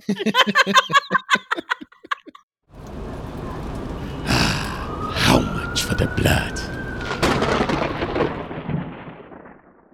Aproveitando essa questão de um aliado poderoso, senhor Marcos, Hum, qual é o próximo clã mesmo? Nosferato. Oh, yeah. Ah. Ai, eles são horríveis, meu Deus. Não, mas é horrível tu diz de aparência e tal? Não, de, de, sei lá, parece que todo tempo tá tramando alguma coisa, mexendo na mãozinha assim no escuro, sabe? Ai, caramba. Pois é, os Nosferatu são um clã de vampiros cujo defeito é ter uma aparência horrorosa. Eles são muito feios. E o papel deles na sociedade vampírica e o estereótipo do clã é que eles fazem a rede de informação dos vampiros. Eles são os coletores de informação. Eles vivem no submundo nos esgotos, nos túneis dos metrôs, falando com os de seu próprio clã, ou falando com humanos, ou falando com outros vampiros de outros clãs para coletar informação e vender pelo maior preço. Já falei que eu acho o clã Nosferatu um clã fantástico. Do ponto de vista de um narrador, eu acho fantástico a possibilidade que ele te dá de ter outro tipo de trama e dar uma tridimensionalidade na tua mesa, no sentido de que tu tem a política dos mortais, tu tem a política dos vampiros, mas se tu quiser, tu pode adicionar uma espécie de rede de inteligência vampírica que vai ficar distribuída entre os túneis de metrô, os esgotos, os locais mais escusos do mundo das trevas. Que capta informação não só da Camarilla. Ah, sim, não só da Camarilla, mas do Sabá, dos independentes. Aliás, essa rede de informações dos Nosferatu contém muita informação sobre todos os tipos de seres sobrenaturais do mundo das trevas. E esse é um dos muitos motivos pelos quais eu acho esse clã tão fantástico. Só tem uma coisa a dizer assim: fujam do estereótipo de Nosferato. Tenta sair daquele básico de ai, Nosferato que tá sempre na sombra, mexendo na mãozinha assim, dando uma risadinha, porque tem informações para vender e tal. Poxa, informação é poder. E é um ser que é menosprezado pela aparência, porque realmente é uma coisa nefasta. Quando a gente diz feio, a gente não tá dizendo, ah, é feio. É horrendo. É um negócio assim, tipo bicho caindo, carne apodrecendo. Exato. Eles são muito julgados por conta disso. Só que quando os seres vampíricos eles têm noção de que os Nosferatu têm uma rede de informação muito grande, aí eles sabem dar o valor adequado àquilo. E o Nosferatu que sabe o próprio valor, ele é muito interessante, dá para construir muitas camadas em cima de um personagem assim. Pode crer. Eles são a quebra da máscara ambulante, porque um ser humano olha claramente aquilo ali não tá vivo. É por isso que eu até gosto de jogar com os Nosferatu, porque é bem difícil, assim. Sim. Tipo, porque, para pra pensar, tu vai coletar informação com mortais, mas como é que tu vai evitar a tua aparência? Tem que ter um jogo de cintura pra fazer isso. Porra, e só pra continuar na, na vibe, é, Nosferatu é uma palavra romena de origem húngara, que é Nessuferit. Hum. Eu não sei se a pronúncia tá certa. Significa insuportável, horrível, de ferir os olhos. Caraca, cara. Legal, né? Você Cafã tá on fire aí nesse negócio. Vamos passar a bola pra Titânia pra ela falar do clã Bruhá. Ai, um dos melhores clãs. que são os rebeldes, os anarquistas, os antigos reis poetas sem paciência. Os Bruhais, eles são os anarquistas dentro da Camarilla. Os Bruhais, eles trazem muito aquele estereótipo punk pra dentro do universo do mundo das trevas, com aquela aparência que causa espanto, que foge ao padrão de normalidade. E nos tempos atuais, eles são um clã combativo, canhão de vidro, porque eles batem muito, mas eles não apanham muito bem. E o histórico do clã é muito interessante, porque Eles eram High Clan, né? Exatamente. E por consequência disso, mesmo que eles sejam anarquistas e às vezes mal vistos por outros clãs, eles ainda possuem um renome. Então, a voz deles tem poder também. E, a meu ver, não é só. Isso é uma interpretação minha, Titânia, tá? Eu acho que não é só pro lado metaleiro, punk, não. Eu acho que qualquer visual que causa estranheza, que foge ao padrão de normalidade que foi ali imposto né, em certa sociedade, eles vão quebrar. Tipo o quê? Eu gosto de pensar neles como uma quebra de, de padrões. Então, eu não sei se seria só um visual punk. Aquela história, né? Hum. Se a sociedade é de esquerda, eles serão de direita. E se o contrário for, assim será. Olha! Cara, um fisólofo, Messias Cafá. Mas sim, e qual é o defeito de clã dos Bruhá? Eles perdem a cabeça com uma facilidade muito grande. Lembra da besta que a gente falou ainda agora? que não era uma coisa muito legal de se ver ao vivo e tal? Então, ela tem um pouquinho mais de força dentro deles do que em outros clãs. um pouquinho. Só um pouquinho. Não irrite um Bruhá, ou então você vai levar fugemurro até não querer mais. E o que, que significa o nome dos Bruhá? Bruja Quer dizer bruxa. também, em espanhol. Mas também bruja pode ter base no francês para uma palavra que é brua, que significa o barulho que vem de uma confusão. Olha aí, os Bruhás sempre anarquizando a porcaria inteira. Mas enfim, vamos pro próximo clã. E esse agora eu sei que o Messias Cafá vai ficar todo felizinho. Vamos, enfim, para este clã maravilhoso. Vamos falar do clã favorito do Messias Cafá. Vamos falar dos Tremere. Ou Tremere também. Eu não sei por que estão na Camarilla, sinceramente. Porque eles são úteis. Isso que é verdade. Porque eles têm poder. Poder. Poder. Power Gamer. Ah, Bom, Tremer não é clã de verdade. é clã sim. Cala a boca. Tremer vem do grego tremo, que significa abalo, abalar estruturas, e é literalmente. Vem do paraense. Tremere! Um abraço aí pra Terrinha. Um abraço pra Mocinha Cafá. Um abraço pra Titânia. Concentra, Monsieur. Eu não consigo, esse filho da mãe tá me enchendo o saco. Ai. Perdemos um soldado, senhora. Vamos lá. Este clã maravilhoso que são os Tremer, os considerados usurpadores, Clã do Jambu. né? ó, Começou. Dos Tremer. Ah, vamos pro inferno vocês. O próximo clã são os Gangrés, né? Os Gangrés são um clã muito importante também. É... Eles são um clã forte, eles são esse clã que estão ligados com a própria besta, essa coisa feral do vampiro que se transforma no. Peraí, pô. Segue a pauta, pô. Foda-se, vamos pro inferno, não vou falar porra nenhuma de Tremere. Ah, que se foda essa merda, não preciso disso. How much for the blood? Vai lá, mano. Fale do seu clã favorito. Fale dos Tremer. Eles são esses místicos, esses magos, esses ocultistas, esses ritualistas profanos que desnecessariamente são acusados pelos outros clãs de terem sido usurpadores, mas não. Eles são um clã. Desnecessariamente. Exatamente. Calada, eu estou falando, por favor. Decoro. Mansplane, mansplane.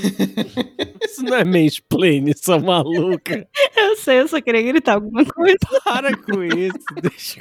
A gente tá interrompendo o cara. Vai. Eu sei que eles não são usurpadores e tal, mas qual é o defeito de clã deles? Do terceira edição. O defeito de clã dos Tremere é que, pela proximidade e, de um certo modo, o abraço do próprio clã inteiro ter sido uma experiência dos místicos que eram no passado, eles sempre estão a dois passos do laço de sangue, e não apenas a três, como comumente os outros vampiros estão. Essa é uma das principais diferenças entre as edições. É como se essa fraqueza só funcionasse entre os Tremere. É um exemplo de mini sociedade vampírica ali entre o clã. É porque, assim, eles são vampiros. Mas, no início, eles não eram exatamente vampiros, eles eram magos. Então, tem todo um histórico atrás do clã Tremere, mas eles surgiram de um modo diferente dos outros clãs. Exatamente. Por conta disso, as coisas que eles conseguem fazer e os defeitos que eles têm, as fraquezas que eles têm, são um pouco diferenciadas também. Uhum. Eu não gosto tanto desse clã porque eu acho desproporcional o poder que ele tem pra fraqueza que ele tem. Então eu acho ele muito apelão. É por isso que eu e o Marcos a gente avacalha e tudo. Isso é um- uma das razões. Mas eles são um clã extremamente poderoso.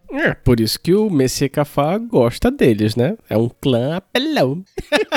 Brincadeira. Mas sim, Titânia, qual o próximo clã? Próximo clã favoritinho do Marcos, o Gangrel. Gangrel. Que falar dos meus queridos gangréis? É, é, um- é maravilhoso, cara. É um clã maravilhoso. É um clã de vampiros que conseguem aguentar porrada, conseguem dar porrada. E é um clã que tem cloacas, né?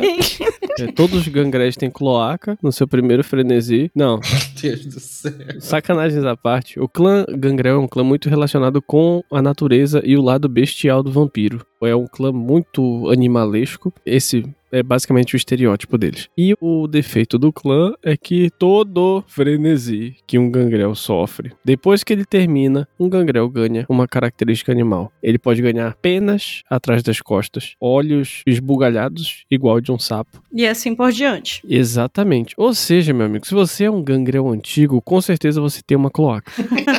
Não, com certeza você tem uma aparência muito animalesca. Não, Não, cloaca. e que por si só já é uma quebra de máscara também. E diferente dos Nosferatu que conseguem criar ilusões pra esconder a aparência, os gangrés não conseguem. Eles não fazem questão, né? Não fazem nem questão. E tem uma característica muito única dos gangrés, não é que não haja uma comunidade gangrel e que eles não se comuniquem, mas eles são muito mais independentes. É, eles são muito solitários. Muito. E essa solidão, ela é valorizada dentro do clã como um potencial para que esse ser se torne mais forte. Uhum. É uma vibe um pouco mais ermitão, assim, sabe? É, inclusive, gangrel vem de um dialeto escocês do norte da Escócia que significa andarilho. Tá brincando, não acredito. Não, senhor, é isso aí. Caraca, eu tenho que parar de. de- eu tenho que parar de desacreditar as pesquisas do Messias Cafá, cara. o cara se esforça e faz um negócio muito legal. É. Ai, Mas enfim, cara, eu adoro jogar com personagens que pertencem a esse clã. O clã Gangrel é maneiríssimo.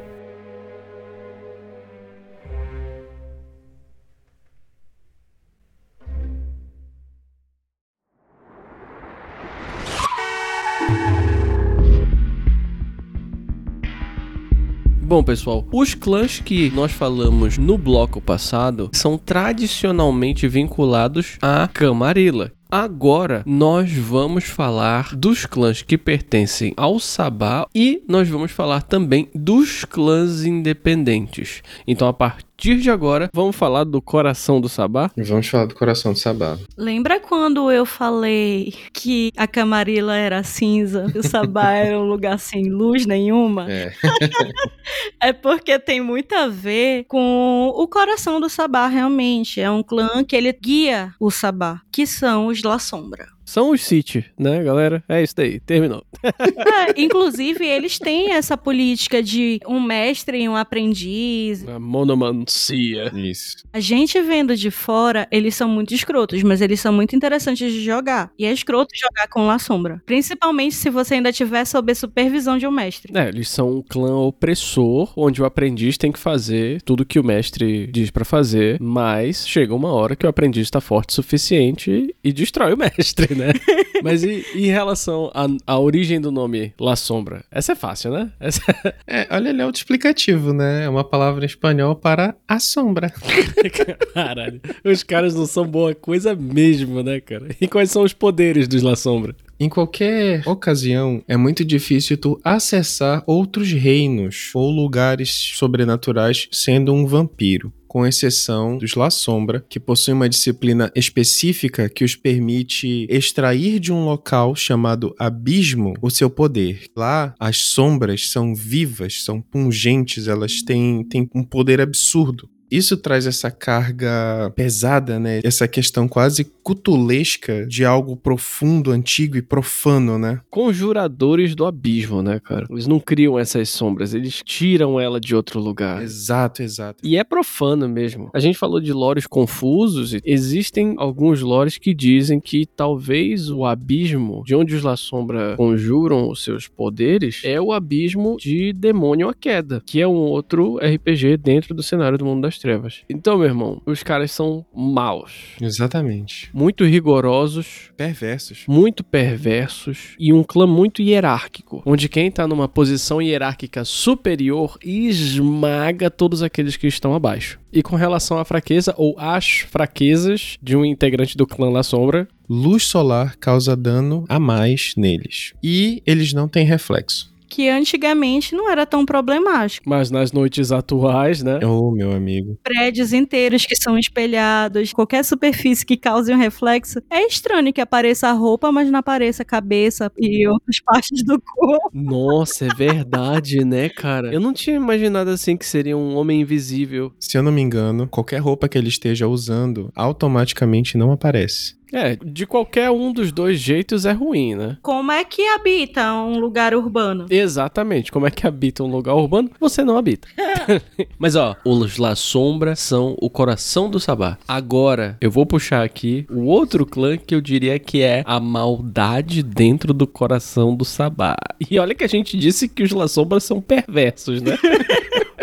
Vamos falar do clã Tizimice. Eu não gosto dele. Eu não consigo gostar de clã que é muito sadista. Eles são muito sádicos. Mas sabe por que eu gosto desse clã? É um clã que ele consegue carregar o peso dos vilões da Gerrena. Se tem um clã e se tem um antediluviano, um terceira geração que é a maldade encarnada e pode ser o grande vilão da Gerrena, é o Tizimice em pessoa. Ou Zimiche, ou Zaimishi, foda-se, eu não sei. Eu chamo de Tizimice e eles são fantásticos por isso. Porque se o narrador quiser, eles podem ser os grandes antagonistas da mesa. Eles são exatamente isso. Eles são um antagonista. Eles têm potencial pra ser aquele vilão que não é maldoso por ser maldoso. Sabe aquele vilão classudo que, que vem assim com um encargo de conhecimento e de poder e que se ele tiver de te ajudar, ele ajuda, mas isso não significa que ele não te odeia. Sim. Ai, tem um personagem que dá pra comparar muito, que é o. Ai, Deus, tem uma série, filme, Silêncio dos Inocentes, como é o nome dele? Ah, o Hannibal Lecter? Hannibal Lecter. Seria um excelente Tizimice. É esse estereótipo. Aham. E qual é a fraqueza dos Tizimice?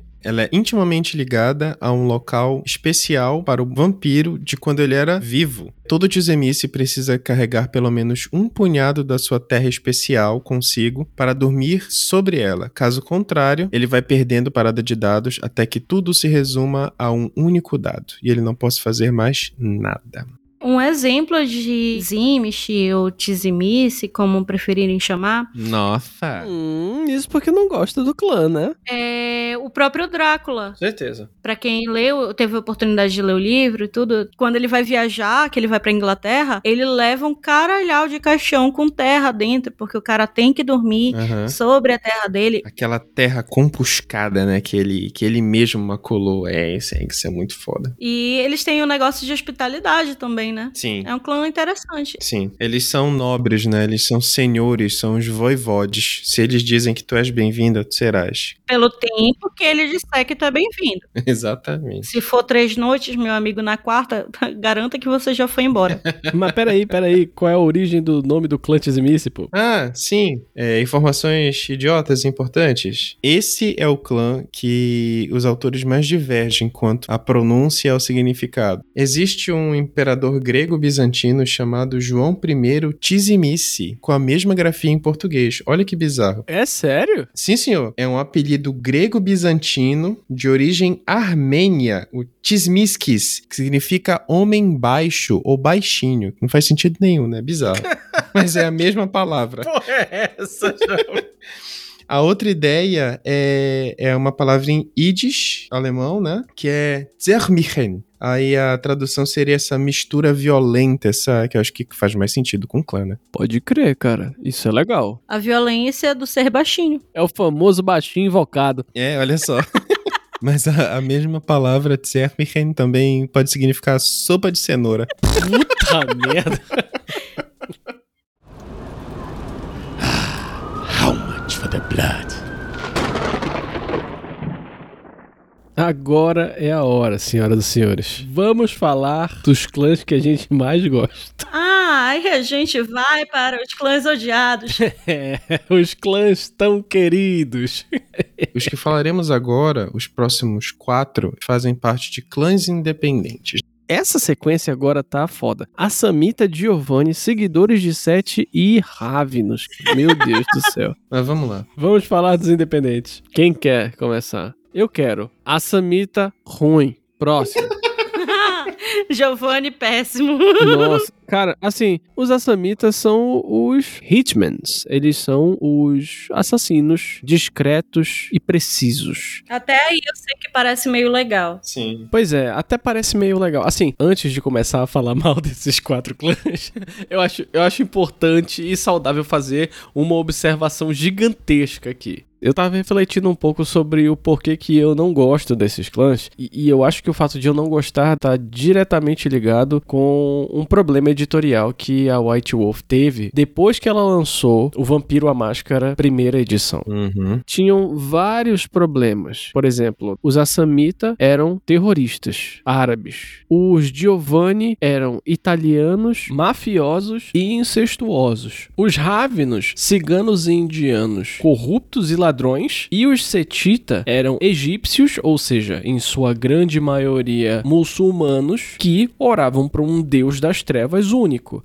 Você tá entendendo? Uhum. Muitas coisas foram sendo melhoradas e, e retirado um estereótipo ignorante que se tinha de certas culturas de outros países. É um problema que a gente tem muito com publicações que são um pouco mais antigas. Parece assim que não se davam ao trabalho de realmente pesquisar a fundo para escrever sobre certas coisas. Se utilizava de um falso estereótipo para produzir certas coisas. Então, a gente tem uma raivinha desses clãs justamente por conta que eles se baseiam em estereotipagens e trazem características muito ruins pro clã. E esses clãs são aqueles clãs que, cara, não, tu não queres conviver com esses clãs, entendeu? Mas independente da gente querer conviver ou não, vamos começar aqui logo a falar desses caras. Qual é a origem do nome do clã Samita? A palavra Assamita significa seguidor de Hassan. E esse Hassan é Hassani Sabah, um líder de uma seita islâmica e eles realmente eram uma guilda de assassinos que aterrorizavam a Europa medieval. Eles realmente foram baseados nessa seita, inclusive a palavra Assas, que é do português assassino, né, descende até de mascador de rachixe, que é como os europeus da época chamavam essa guilda de assassinos, né, que vinham do Oriente Médio.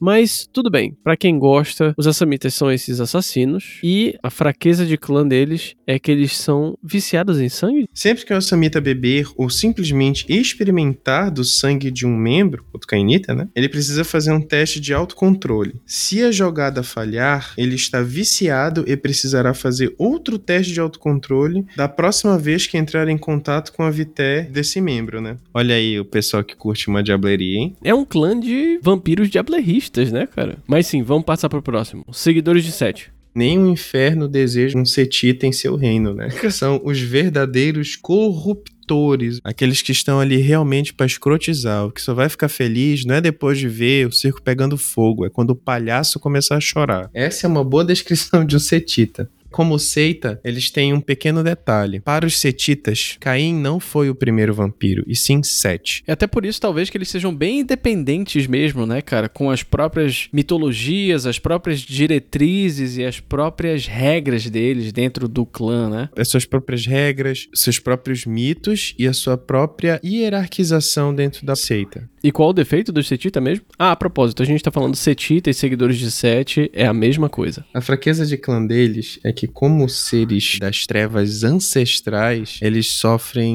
um dano extra por qualquer fonte luminosa, principalmente luz solar. Tem um detalhinho bem interessante também aqui, que eles também subtraem dados de todas as paradas quando estão expostos a luzes excessivamente brilhantes. Um exemplo disso, um holofote.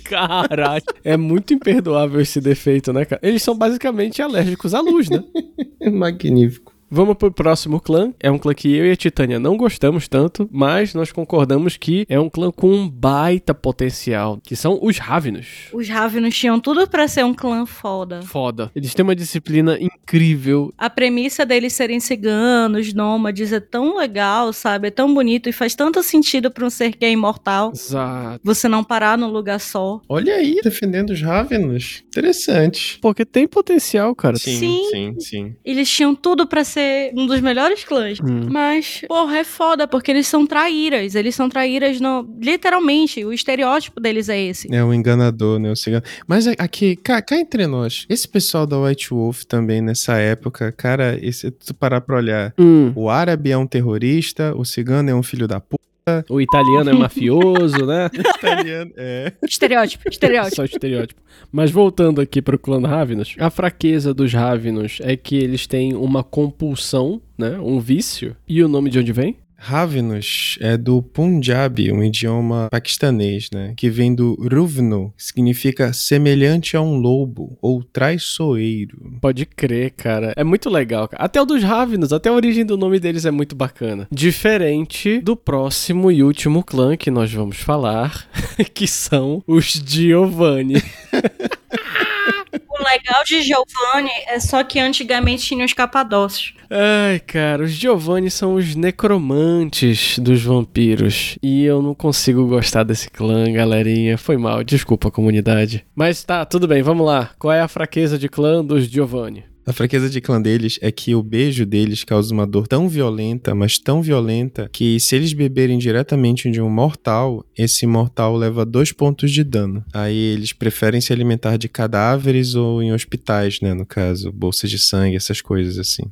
O histórico deles é bem complicado. Eles dizimaram um clã, viraram as costas para os outros clãs e o estereótipo dele, principalmente na primeira edição, era um estereótipo muito escroto. E a disciplina, o nível de poder que eles têm não compensa, sabe? A disciplina é ruim. Todas as disciplinas de todos os clãs são fortes. Menos necromancia, velho. Que disciplina mequetrefe. Mesmo que eles fossem poderosos, tem alguns aspectos que eu acho complicado mesmo a respeito desse clã. Desculpem por a gente não se aprofundar tanto nos que a gente não gosta, mas é porque a gente não gosta. Mas assim, se vocês quiserem que a gente detalhe mais esses quatro últimos clãs que nós falamos, ou então, se vocês quiserem que nós detalhemos mais os 13 clãs de vampiro, ou linhagens diferentes e tudo mais, fala com a gente. Envie e-mail ou falem conosco através das nossas redes sociais. Lembrando, a gente está no Instagram, Facebook e Twitter. Lembrando, nós não vamos fazer só episódios de Vampiro à Máscara. Nós gostamos muito do universo da White Wolf e do Mundo das Trevas, mas nós vamos fazer também episódios sobre outros RPGs. A gente vai falar sobre D&D, Tormenta, Call of Cthulhu, Tales from the Loop, alguns outros RPGs nacionais também, né? Aí, spoiler, God Save the Queen. Mas, no mais, eu acho que a gente conseguiu fechar a tampa do episódio de hoje, né, colegas de banca? Alguém quer dizer mais alguma dica pra comunidade, alguma coisa? Tem alguma coisa a adicionar? Usem só uma edição de referência. Não, Uhum. não tentem misturar edições diferentes. Hum. Pega uma edição, escolhe uma pra si e segue a vida. Não tenta misturar porque vai ser uma matemática louca. E aos neófitos, que a noite seja longa. Puta que pariu. Messé Cafá, pelo amor de Deus.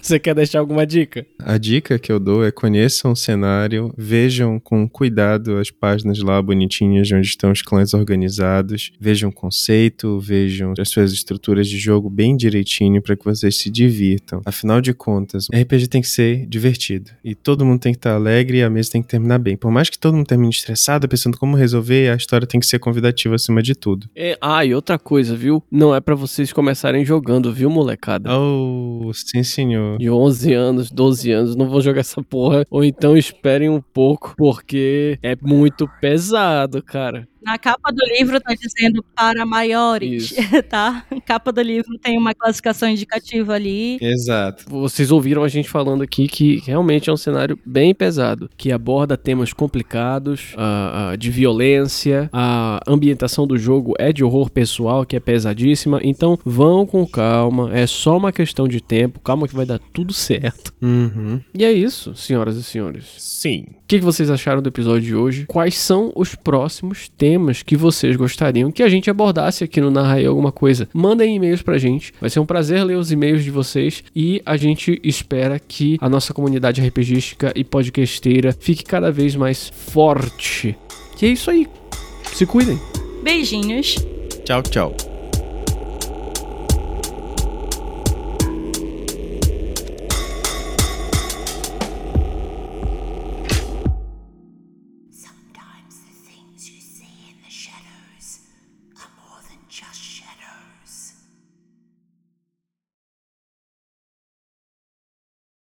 E aí, pessoal, tudo. Ah, não, e aí, pessoal? É, foi mal, desculpa.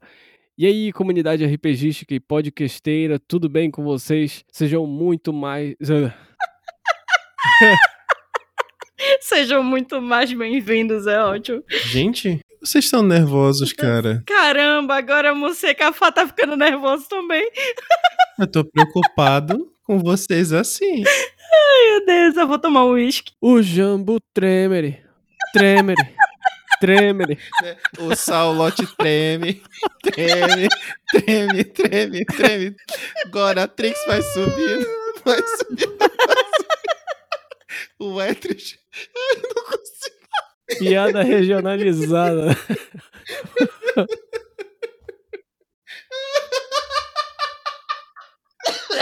Eita! Mas é uma velhice, tosse, deve estar se peidando também.